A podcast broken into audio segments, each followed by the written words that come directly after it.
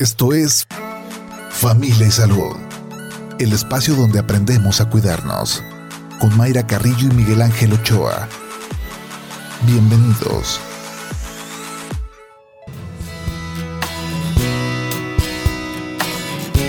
Hola, ¿qué tal? ¿Cómo están? Muy buenos días. Bienvenidos a Familia y Salud este jueves, ya 2 de marzo del 2023. Gracias que nos acompaña, que sintoniza Jalisco Radio, Familia y Salud en este día caluroso y que disfrute mucho pues ya estas temperaturas que, que tenemos y como siempre le decimos, hidrátese muy bien. Si está desayunando, muy buen provecho. Si va rumbo a su trabajo, a la escuela, ya dejando a los niños en la escuela, pues con mucha precaución al circular en nuestra bella ciudad, en la zona metropolitana de Guadalajara. Eh, también le comentamos que podemos estar en contacto a través de mensajes vía WhatsApp 3310 77 27 51. Márquenos también a cabina al 33 30 30 53 26. También está la terminación 28 que nos eh, también nos platique de qué le gustaría que, abordáramos con los especialistas, algún tema en particular de que usted tenga interés, por supuesto que tomamos en cuenta sus peticiones. También nos puede seguir en las redes sociales, estamos en Facebook, estamos en Twitter, arroba Jalisco Radio, también nos puede escuchar en www.jaliscoradio.com y escuchar programas anteriores en Spotify, ahí le pone familia y salud. Atención mamá, papá, también los abuelos que se involucran mucho en, estar al pendiente de, los niños, luego los abuelos se vuelven los cuidadores. Vamos a platicar esta mañana de problemas de lenguaje en los niños qué es normal, qué no es normal, porque luego los papás caemos cuando hay hermanitos en compararlos, en decir, pero él este, habló eh, antes del año o después del año, es que las niñas hablan más pronto que los niños, es que al año pues nada más dice papá, mamá, agua, pero el otro dice más, más palabras. En la escuela ya me hablaron los maestros. Eh, ¿Qué pasa con los problemas de lenguaje? pueden estar asociados, por ejemplo, a pérdida de la audición, se tienen que hacer estudios muy, muy puntuales, así que lo invitamos a que se queden con nosotros. Y vamos a escuchar precisamente algunos datos que nos tiene producción sobre el tema de esta mañana, problemas de lenguaje en los niños. Existen múltiples factores que intervienen en el aprendizaje de los niños durante sus primeras etapas de vida. El desarrollo del habla y el lenguaje en los niños varía según factores fisiológicos y del entorno. La tarea de un logópeda es la de prevenir, diagnosticar, evaluar y corregir trastornos del habla. Entre los problemas más comunes podemos encontrar dislalia, la cual consiste en una alteración en la articulación de fonemas la disfonía, que consiste en la alteración de las cualidades acústicas de la voz o retraso del lenguaje. Y el retraso del lenguaje, que consiste en una alteración en el desarrollo del lenguaje. Existen múltiples herramientas para tratar estos padecimientos, por lo que es importante detectarlos a tiempo para implementar mecanismos que ayuden a los niños a implementar nuevas formas de aprendizaje.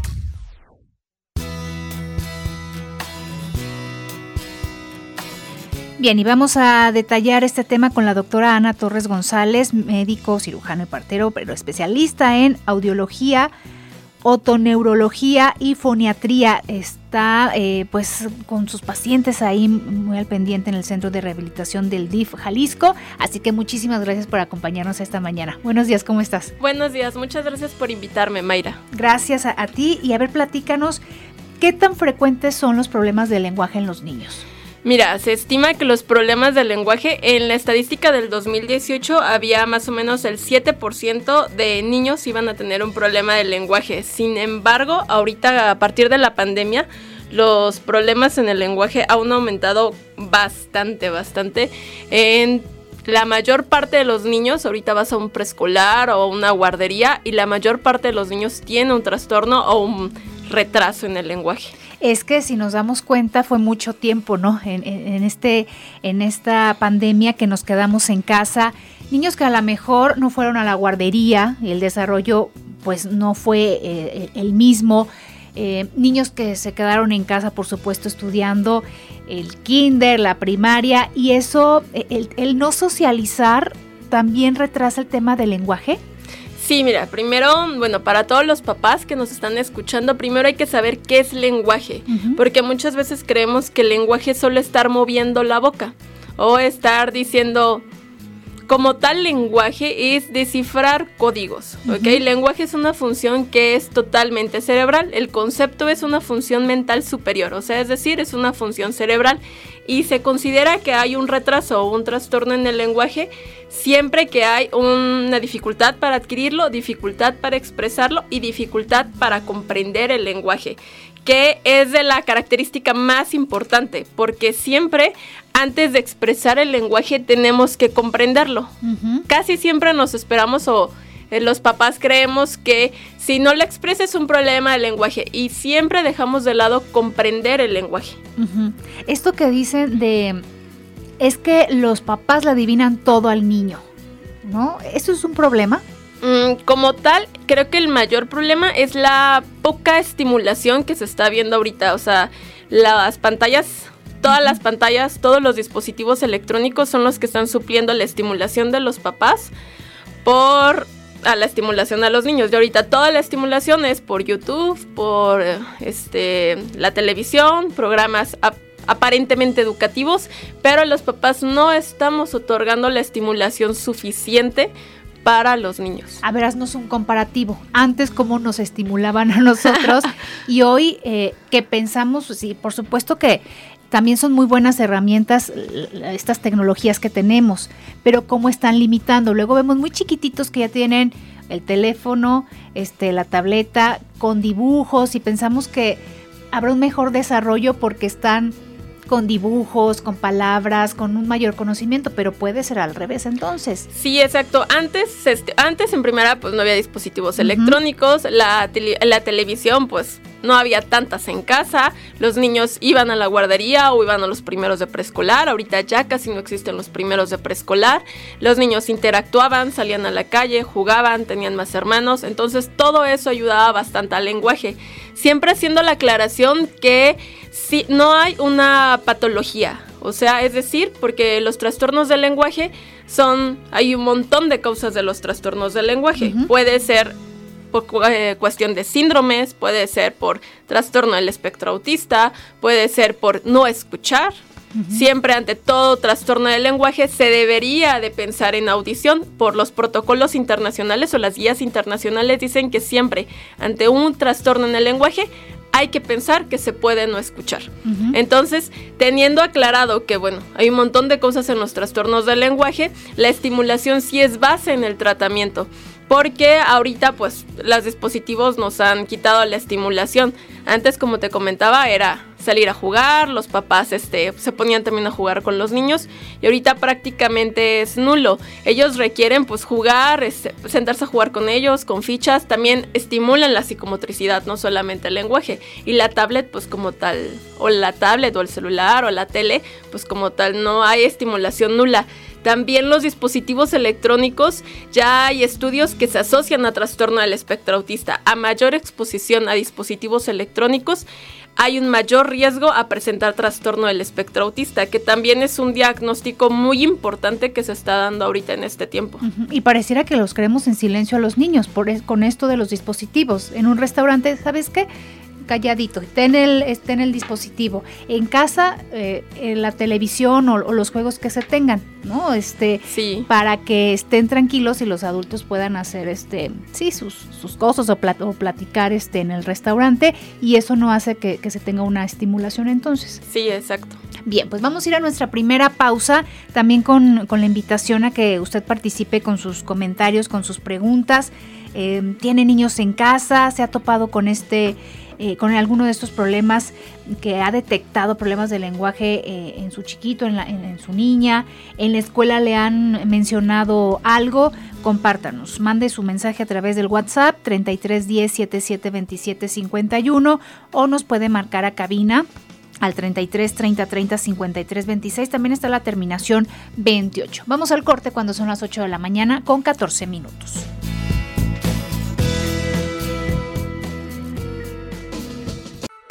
Familia Salud, donde todos aprendemos a ser saludables para vivir mejor.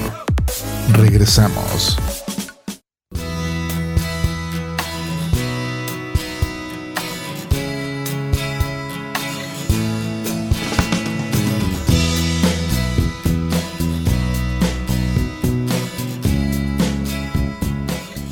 8 de la mañana con 21 minutos. Seguimos aquí en Familia y Salud a través de Jalisco Radio, platicando sobre problemas de lenguaje en niños. Lo invitamos a que nos mande sus preguntas a través del WhatsApp 3310 7727 51 también nos puede marcar aquí a cabina al 33 30 30 53 26 y está la terminación 28. Estamos charlando con la doctora Ana Torres González, quien pues trabaja ahí en el Centro de Rehabilitación del DIF Jalisco. Ya nos decía pues este panorama de que sí son eh, un buen porcentaje de los niños pues están teniendo estos problemas de lenguaje y que se pueden hacer em, detecciones oportunas, tempranas ¿Y qué pasa en el nacimiento con estos tamizajes que, se tienen? Esos tamizajes dan información que más adelante eh, podrán referir problemas de lenguaje.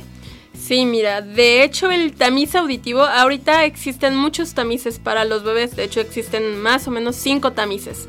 El tamiz auditivo es un tamizaje de audición que se debería de hacer del mesero a los tres meses de vida y sirve para detectar oportunamente las sorderas. Ese es como el punto del tamiz. Detección oportuna para tratamiento oportuno. Y digo, no todos los trastornos del lenguaje, los retrasos del lenguaje van a ir pegados con sorderas. Pero sí, el tamiz auditivo nos ayuda a la detección oportuna. ¿Por qué?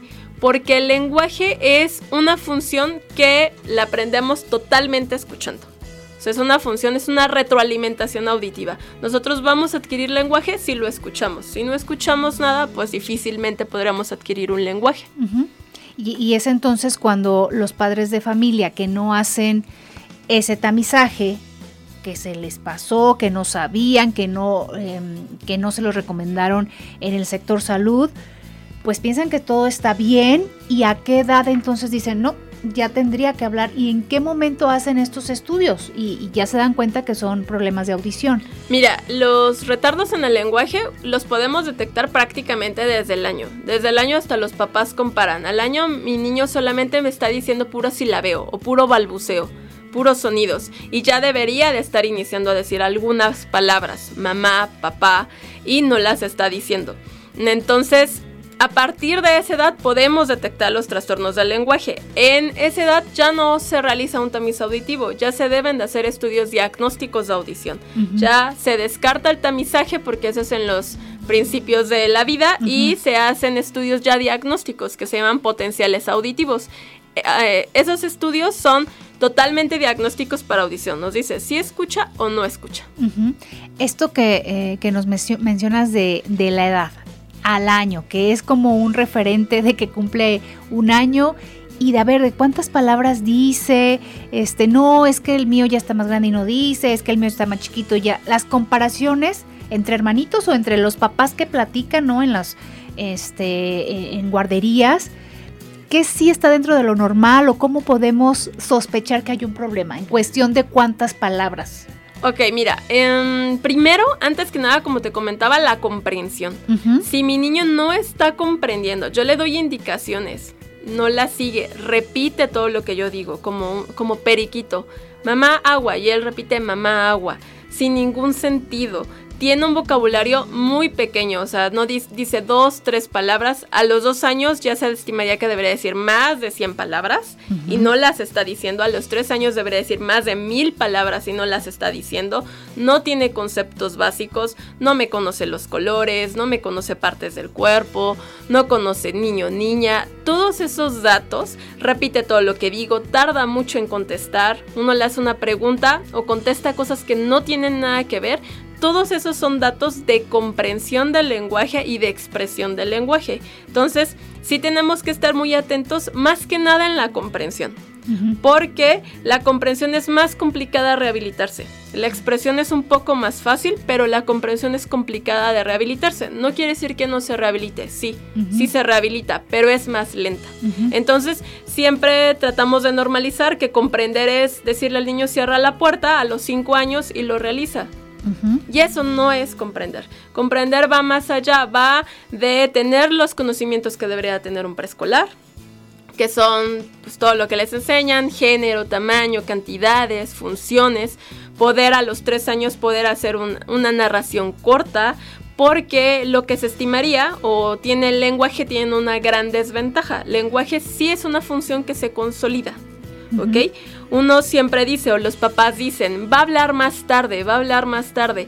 Y en muchos de los casos, digo, dos tercios de todos los trastornos del lenguaje sin una patología este, se dice que sí, se rehabilitan por el crecimiento, pero un tercio no se rehabilita con el o no se mejora con el crecimiento, requiere rehabilitación. Entonces, lenguaje se consolida en el año 5. Se dice que el año 3 y el año 4 son los años más críticos en el lenguaje, donde podemos adquirir la mayor parte del lenguaje el año 5 es la consolidación y el año 6 y el año 7 es como una ventana donde mejoramos la estructuración del lenguaje, este, tenemos mayor contenido, aumentamos vocabulario, pero como tal el año 7 es el último año que tiene el lenguaje. A ver, tercero de preescolar, primero de primaria, cuando ya están en el tema de, leer, ¿no? Eh, también como niño es mm, de enojo, de tristeza, porque les va a costar trabajo esas actividades, ¿no? ¿Qué pasa también con las emociones de los niños? Que, que nos enfocamos ahorita en el tema de sí que hable, sí las palabras, pero ¿y las emociones de los niños? Sí, claro, de hecho, tener un problema en el lenguaje, o sea, totalmente estamos relegando al niño de actividades sociales. Porque si pasa de que los niños en primera se frustran por no poderse expresar, eh, los relegan los demás compañeros o los demás amiguitos de él no sabe hablar, él habla como un famoso bullying, Él habla como un niño más pequeñito y eventualmente cuando ingresan a la primaria van a tener un trastorno en el aprendizaje, porque pues ellos no tienen buen lenguaje y como tal, literal como dice la gente, como habla escribe o como habla lee. Y es cierto, digo, en, hablando solo de trastornos expresivos en el lenguaje, porque ya los trastornos de comprensión del lenguaje, que involucra la comprensión, aparte de la expresión, va a estar afectada también dificultad para adquirir la lectoescritura. O sea, va a tener aún mayor dificultad. No solo va a ser, no va, se va a comer letras o va a leer todo mucho, sino va a adquirir demasiado lento la lectoescritura. Esto de que cambian las, las, mm, las letras, que es no sé si es común, eh, la, la, P y la B que luego las, las cambian, también puede ser como un signo de, de, los, estos niños que tienen problemas de lenguaje casi, pues casi siempre los trastornos del lenguaje van pegados con el trastorno del aprendizaje y se traspola a que eh, tiene, confunden grafemas de configuración similar, se comen letras, no entienden una lectura, por ejemplo, en voz alta, este, ¿qué más? Eh, cortan las palabras por sílabas, no tienen buena acomodación visoespacial en el en el espacio son niños que escriben todo chueco, todo grande, pequeño. Entonces, todo eso sí, trastornos del lenguaje casi siempre se va a tener una repercusión en el aprendizaje. A ver, hablemos de los pediatras y de las de los de las maestras, A ver, e, en el tema del pediatra, por supuesto, vas a, a que te que chequen al, al, al, niño, a la niña en el tema de crecimiento, de peso, del tema de nutrición ¿En qué punto dejan el lenguaje los pediatras? ¿Sí lo abordan como tal? Mm, de hecho, hay un gran vacío en el lenguaje. Sí, hay un gran vacío. ¿Por qué? Porque es los pediatras o los médicos generales, que es donde tiene la atención primaria los niños, mm, lenguaje lo dejan muy de lado. Es el típico va a hablar más grande. Entonces sí hay como, o debería haber una conciencia mayor entre el sector escolar, que son las maestras, entre la pediatría y los médicos generales en envío oportuno a rehabilitación del lenguaje, porque la rehabilitación al ser lenta, a mayor edad es más complicado rehabilitar un trastorno en el lenguaje.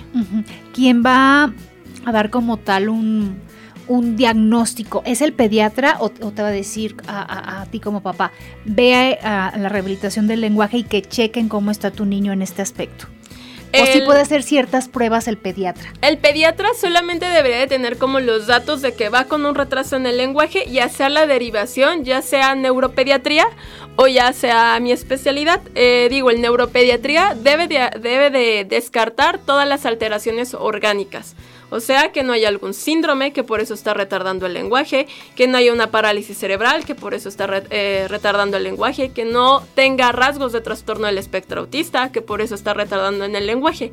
Y una vez que él descarta que no haya nada orgánico y que se queda como un, trastorno del lenguaje como tal puro, entonces pasa conmigo para yo hacer el diagnóstico de trastorno del lenguaje. Digo, así debería de ser el abordaje.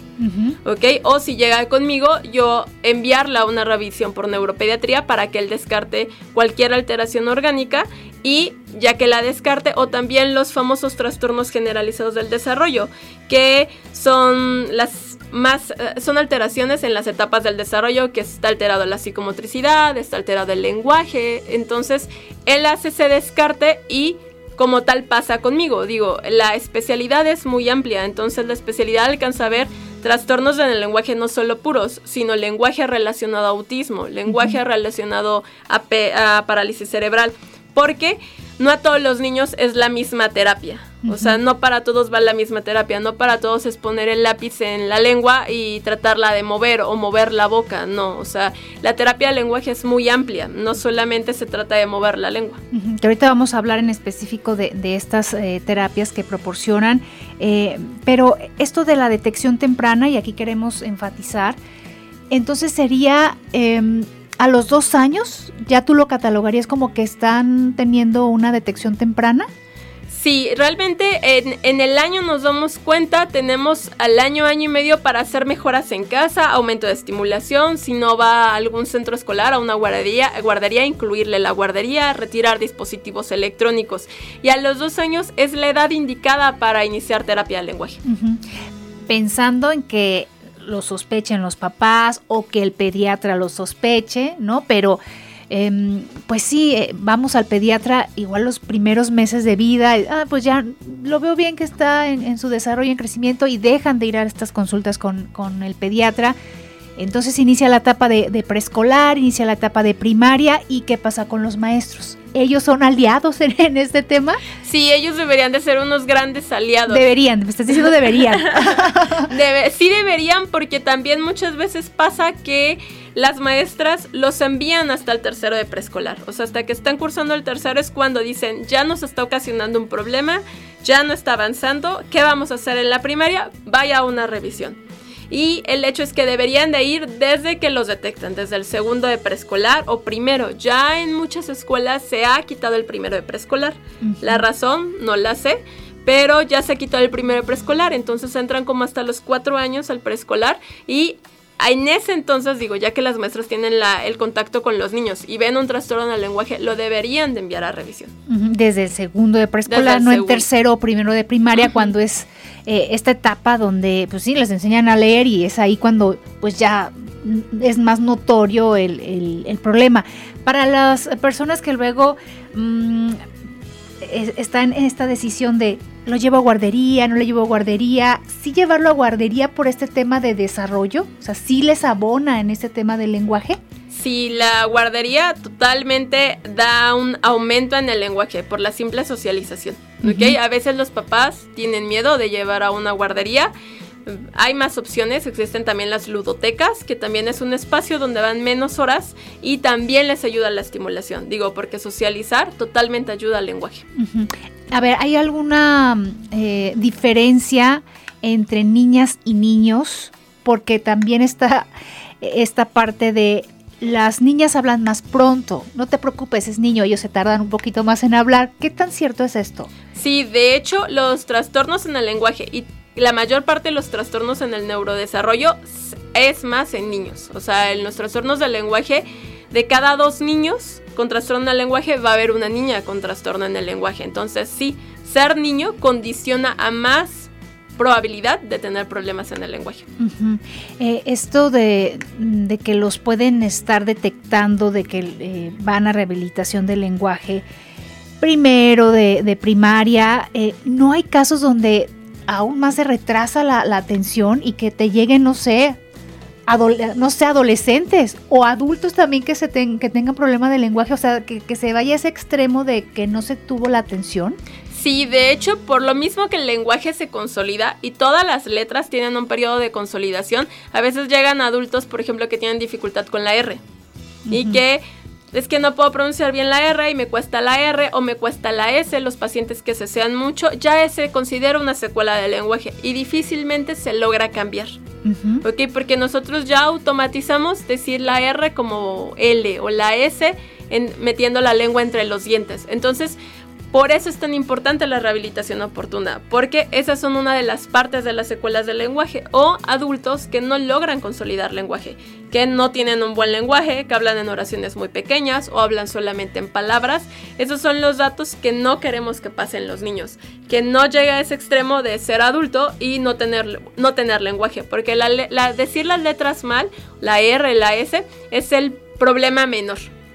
El problema mayor es las personas que no consolidan lenguaje, que pasa la edad, que tienen 10, 11, 12, 13 años, no tienen un lenguaje, hablan en oraciones cortas, este, o hablan en solamente palabras y no tienen lenguaje, porque el propósito del lenguaje es lograr el discurso. Ese es el propósito del lenguaje, tener discurso. Pero eh, también se puede estar en rehabilitación y, y se pueden tener cambios ya de adulto. Igual no estuviste de niño y no te lo detectaron, pero te identificas que eres un adulto que pues tiene problemas con el lenguaje, ¿ya no? No, ya la rehabilitación del lenguaje en edad adulta, digo, al menos que haya sido por alguna causa, una patología, por ejemplo, un derrame cerebral, para que lo ubique más la gente, un evento vascular cerebral. Eso sí tiene rehabilitación, pero se llaman afasias, ¿ok? Como tal, las secuelas del lenguaje, de que yo de niño no, no tuve una rehabilitación oportuna y me quedaron esas secuelas en el lenguaje, la rehabilitación prácticamente es inexistente o ineficiente en la edad adulta. Esto que mencionas entonces de la R y la S en niños, es, más mm, fácil, si lo podemos decir así, este, corregirlo? Sí, cuando solamente son letras aisladas es una rehabilitación muchísimo más fácil. Se debería de rehabilitar, por ejemplo, una letra R, que es como la letra más complicada en decir, antes de los 7 años. Porque la letra R se consolida en el año 6 y el año 7. Entonces, nosotros si a los 6 años el niño aún no logra decir la R, la R, las trabadas, si es momento de 6 años, 6 años y medio, llevarlo a rehabilitación, porque la, esa letra se consolida a los 7, pero con la rehabilitación oportuna se puede sacar o se puede desarrollar de manera bastante fácil. Y, son em, niños que sus papás, me imagino, los están corrigiendo y corrigiendo. A ver, no repite, así no se dice. Otra vez y otra vez y otra vez, porque pensamos que el estarlo practicando lo va a llevar a, cambiarlo, a corregirlo, pero hay otras técnicas. No es tan sencillo como decirlo y decirlo para obtener ese resultado. Sí, de hecho no es tan sencillo como solamente repetir o solamente estar diciendo, mira, es así. Va de primero discriminar el sonido saberlo escuchar, de saber mover bien la boca, detectar el sonido, hacer la conciencia, porque hay algo que se llama conciencia fonológica, que yo, yo detecto cómo es el sonido para poderle emitir. Y digo, hay muchísimos ejercicios para realizar con la R, pero sí debería de ser apoyado por un especialista en terapia del lenguaje. No hacerlo como de manera aleatoria, pues. Bien, pues regresando de la pausa, ya nuestra última pausa, eh, abundaremos en este punto de cómo son estas terapias de lenguaje. Vamos al corte con la invitación a que nos mande sus comentarios y preguntas a través del WhatsApp 33 10 77 27 51. Márquenos a cabina también 33 30 30 53 26. También está la terminación 28. 8 de la mañana con 39 minutos. Vamos al corte.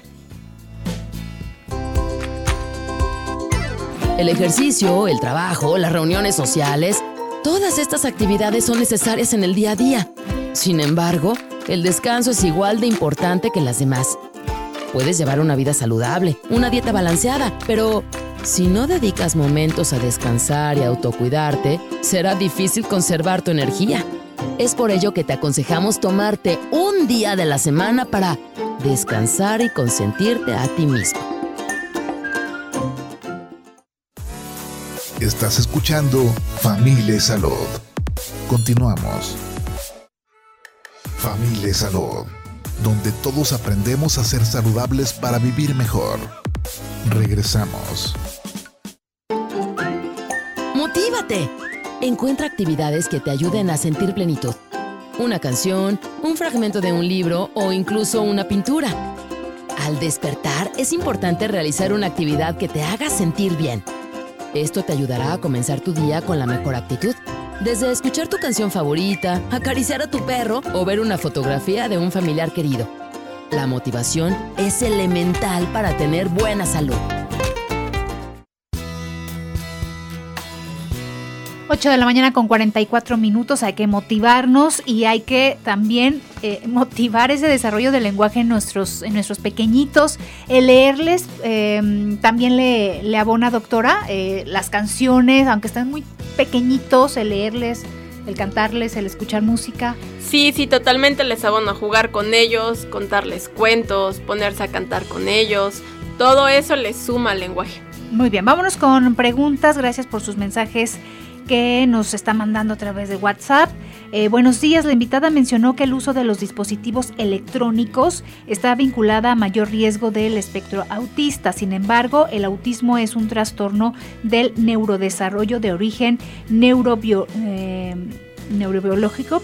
Este, A ver, ahí nos, nos aclaras ese punto, doctora, por favor. Sí, totalmente. Es un trastorno del neurodesarrollo, pero como tal, las, eh, o sea, ya hay un estudio que dice que hay mayor riesgo, ¿ok? No significa que sea la causa, ¿ok? Hay un riesgo, se aumenta el riesgo y como tal exposición a dispositivos electrónicos no nos ayuda en el lenguaje, porque recordando que trastorno del espectro autista tiene una, la mayor parte, digo, es espectro, es amplio, trastorno del espectro autista, sin embargo, siempre o la tienen trastornos en el lenguaje o la mayor parte tiene trastornos en el lenguaje, tiene un problema en el lenguaje. Entonces, los dispositivos en los dispositivos electrónicos no nos ayudan a mejorar lenguaje.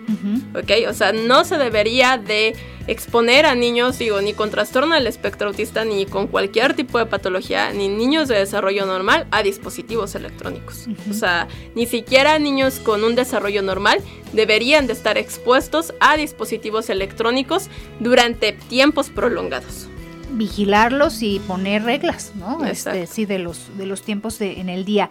Otra pregunta que hacen, hola, buenos días, tengo una hija de 7 años, habla muy pausado y chiqueado, puede tener un problema de lenguaje, en la escuela no me han dicho nada.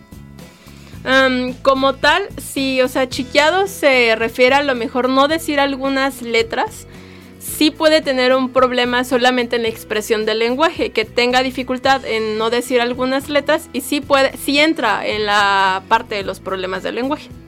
Bien, entonces un diagnóstico sería este, lo más conveniente.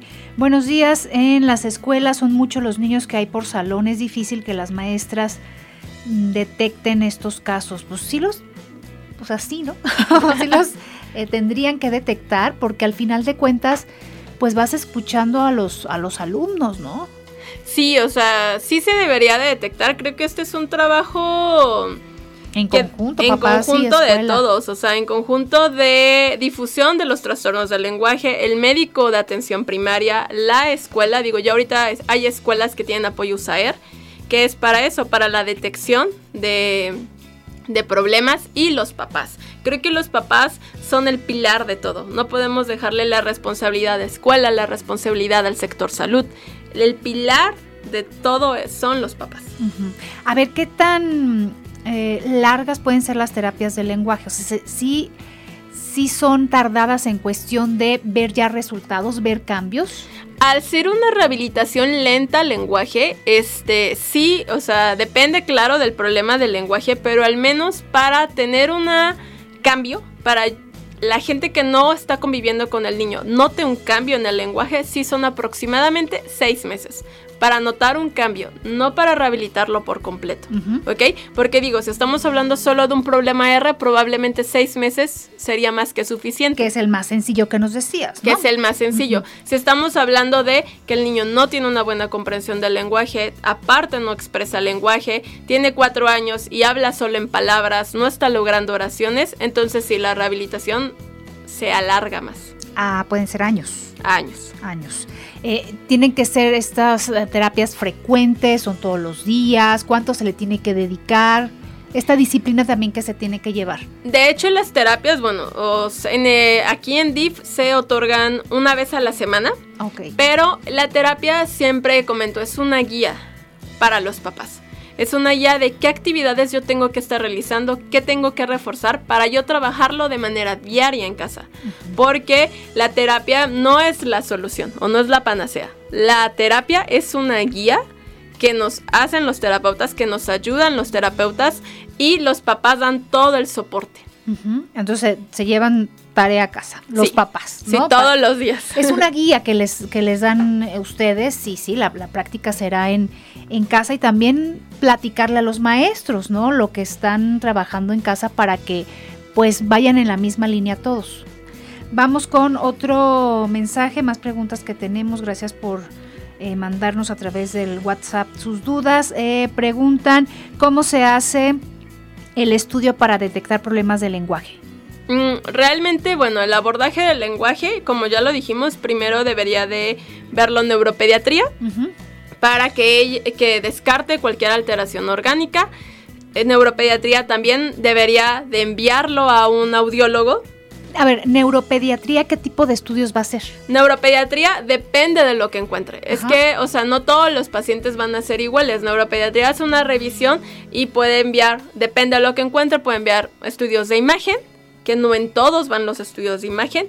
Puede, por ejemplo, detectar un trastorno del espectro autista, que como tal las guías internacionales dicen que no se hacen estudios de ma- imagen, no se hacen mapeos cerebrales, no se hacen electroencefalogramas. El diagnóstico se hace, se puede hacer clínico y se comprueba con baterías estandarizadas internacionales para trastorno del espectro autista. O ella puede decir, es un trastorno del lenguaje puro, ella, ahora sí que ella descarta todo lo orgánico, depende como a la exploración que vea la neurope- el neuropediatra y lo refiere conmigo a, a- o bueno, o con un especialista en audiología a hacer estudios de audición. Una vez que decimos el lenguaje tampoco está causado ni por ningún problema orgánico ni por sorderas, entonces se puede decir es un trastorno del lenguaje como tal puro y iniciar la rehabilitación. Digo, ese es uno de los panoramas. Porque panoramas en el lenguaje son muy amplios. No terminaríamos de hablar de panoramas en el lenguaje, porque ese es uno de los panoramas hablando de trastornos del lenguaje como tal puros. ¿Ok? Ya si están asociados a otro tipo de cosa, digo, el panorama totalmente cambia. Sí, y también eh, la técnica que se utilice para cada, para cada niño, ¿no? Ya con el diagnóstico que se tenga. Y decimos, el- nos, nos viene a la mente, por supuesto, el tema del lápiz. ¿Sí lo utilizan en, en terapia de lenguaje o, o no? Sí, o sea, la terapia como tal es amplia, ¿ok? Ajá, La o sea, ¿qué herramientas tienen? La terapia primero se ve si el niño no comprende, se inicia a trabajar comprensión, ¿ok? Al final se deja la expresión y para comprensión pues se utiliza primero entender los conocimientos, atención, permanencia, ¿ok? Porque hay niños que ni siquiera logran permanecer. Ujú. Entonces, la permanencia, intención comunicativa, que es de los aspectos más importantes del lenguaje, que el niño quiera expresar algo. ¿ok? Porque hay niños que ni siquiera lo quieren expresar.